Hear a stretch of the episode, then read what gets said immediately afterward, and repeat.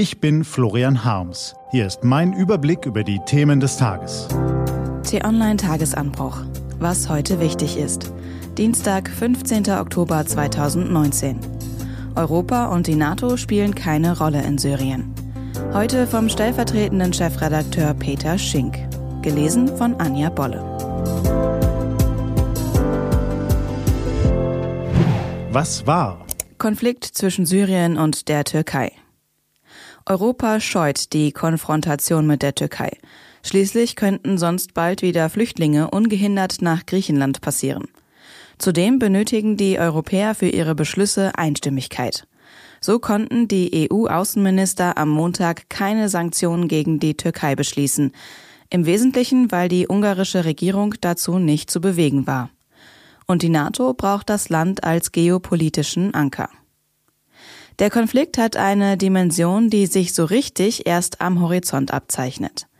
Am Sonntag schlossen die Kurden ein Bündnis mit Bashar al-Assad, damit der Truppen zum Schutz der Kurden entsendet. Die Kurden paktieren mit dem einstigen Gegner, weil er der einzige ist, der ihnen noch beistehen will. Assad freut sich, dass er die Kurdengebiete zumindest ein Stück weit wieder unter seinen Einfluss bekommt. Eine Randnotiz. Die Verhandlungen wurden unter russischer Beteiligung geführt. In Russland wiederum sitzt der lachende Dritte. Wladimir Putin ist seinem Ziel ein großes Stück näher gekommen. Ohne ihn geht in der Region nichts mehr. Auf den ersten Blick stehen sich nun ein NATO-Partner und ein russischer Verbündeter gegenüber. In der Nacht zu Dienstag erreichten die syrischen Truppen die Stadt Manbij. Die türkischen Truppen stehen bereits am Stadtrand. Doch nicht nur die syrische Armee weiß um die Unterstützung Russlands. Auch die türkische Regierung hält regen Kontakt nach Moskau. Wladimir Putin betont, dass er auch die türkischen Sicherheitsinteressen unterstützt. Dass es zu einem Krieg zwischen der Assad-Armee und der Türkei kommt, ist deshalb äußerst unwahrscheinlich. Im Ergebnis könnte es Putins Meisterwerk werden. Die Kurden geraten in Syrien unter Kontrolle des Assad-Regimes und erhalten dafür einen wie auch immer gearteten Autonomiestatus. Und die Türkei gerät unter russischer Vermittlung noch tiefer in deren Einflusssphäre.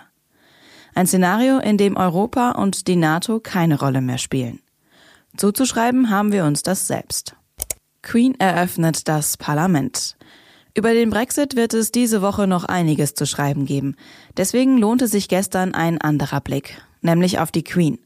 Die verlas beim State Opening of Parliament, der jährlichen Eröffnung des Parlaments, traditionell das Programm ihrer Regierung.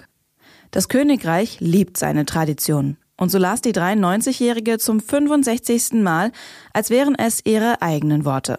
Doch natürlich hatte Boris Johnson die Rede geschrieben und Queen Elizabeth II. musste mit stoischer Miene erklären, wie großartig das Königreich denn erst werde, wenn es aus der EU ausgetreten sei. Zyniker in Großbritannien lästerten anschließend, sie habe die königliche Krone bei der Zeremonie nicht getragen. Erst zum dritten Mal in ihrer langen Laufbahn. Der Grund dafür ist möglicherweise simpel. Sie wiegt über ein Kilo und ist folglich für ältere Damen nicht gerade leicht zu tragen, wenn man eine längere Rede zu halten hat. Was steht an? Die T-Online-Redaktion blickt für Sie heute unter anderem auf diese Themen. Die Opposition will einen Untersuchungsausschuss gegen Verkehrsminister Andreas Scheuer beantragen, wegen der Verträge zur Pkw-Maut. Google stellt sein neues Smartphone vor, das sich mit einem Preis um die 1000 Euro in die Hochpreisstrategie anderer Anbieter einreiht. Und in Thüringen wird vor der Wahl eine Zeitschrift verteilt, die offiziell nichts mit der AfD zu tun haben soll, allerdings mit rechten Autoren und einem falschen Impressum auffällt. Das war der T-Online-Tagesanbruch vom 15. Oktober 2019. Produziert vom Online-Radio- und Podcast-Anbieter Detektor FM. Wenn Sie uns bei Apple Podcast hören, lassen Sie uns gerne eine Bewertung da. Vielen Dank. Ich wünsche Ihnen einen frohen Tag. Ihr Florian Harms.